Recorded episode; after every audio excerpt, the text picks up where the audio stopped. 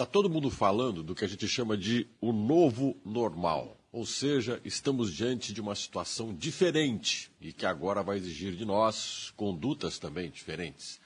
Mas será que nós estamos diante de um novo normal ou das coisas como eram à nossa frente de uma forma em que a gente não conseguia encarar antes? O que, eu quero dizer? A vida tem novidades. Os fatos, às vezes, acontecem e mudam um pouco o nosso cotidiano. Mas nós, de certa forma, temos que encarar o novo do jeito velho.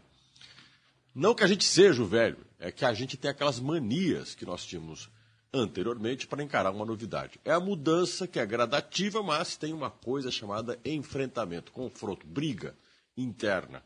Você não quer fazer as coisas de um jeito diferente, acostumado a fazer como antes, seguro da forma como era antes, e agora está diante da necessidade de alterar essa maneira de agir.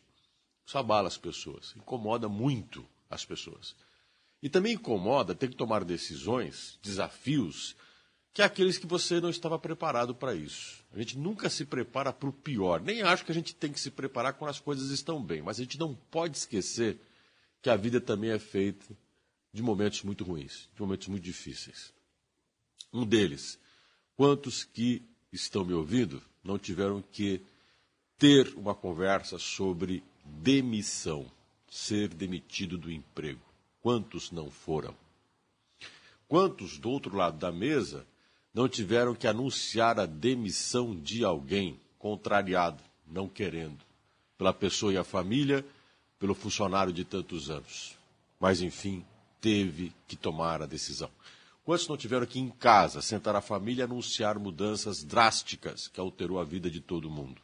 Quanto desconforto. Mas o desconforto exalta em nós uma característica de nossa própria personalidade, que estava ali oculta, calminha, sossegada e que agora está na mesa. Nossa relação com as outras pessoas já tinha certos problemas, entraves ou até mesmo afeições, carinhos, respeito, que agora, mais do que nunca, está na mesa.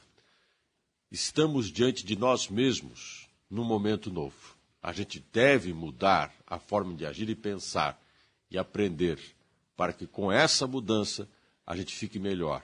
Por isso, é um novo normal e um ser humano novo deve surgir para que a normalidade chegue.